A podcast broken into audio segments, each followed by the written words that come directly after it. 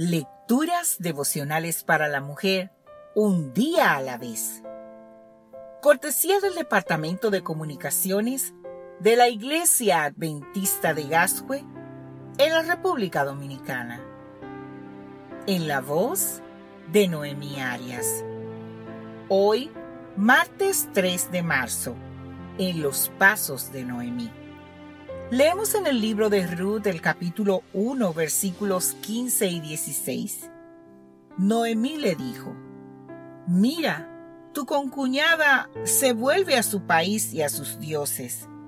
Vete tú con ella.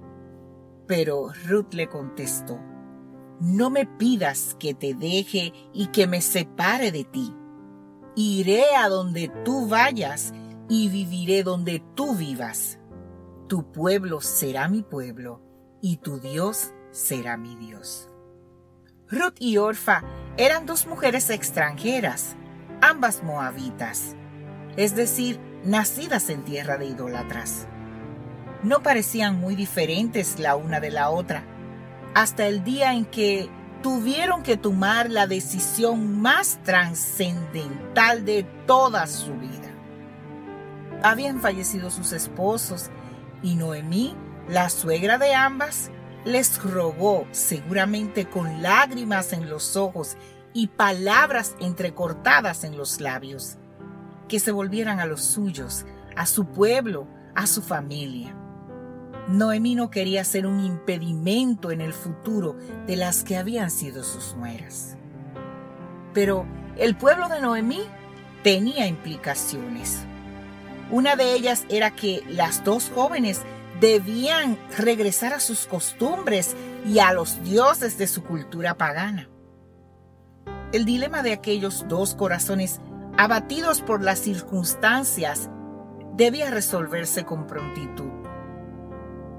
¿Volverían a su vida pasada o mirarían hacia el futuro caminando en los pasos de Noemí, una verdadera hija de Dios? La decisión era difícil.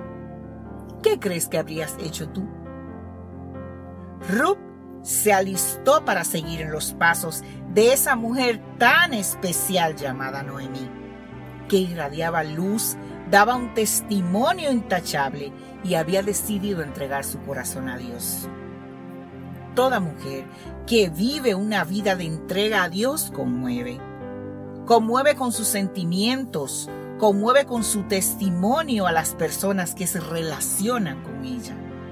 Va sembrando la buena semilla que, si cae en terreno fértil, seguro producirá frutos de honra y gloria para el Señor. Noemí había representado tan dignamente al Dios del cielo que a su nuera Ruth le resultó de lo más natural tomar la decisión de abrazar la misma fe y vivir con Noemí bajo sus costumbres. Ciertamente, Ruth fue bendecida, mientras que Orfa, que tomó otra decisión diferente, quedó en el olvido. Jesús está esperando que tú también sigas en los pasos de Noemí. Que seas ese tipo de mujer que dé un testimonio incontestable de la bondad, de la misericordia y el amor de Dios de tal manera que toda aquella persona que entre en contacto contigo sienta un deseo profundo de cambiar su vida, un deseo profundo de seguir a Dios y de formar parte de su pueblo. Que Dios hoy te bendiga, mujer.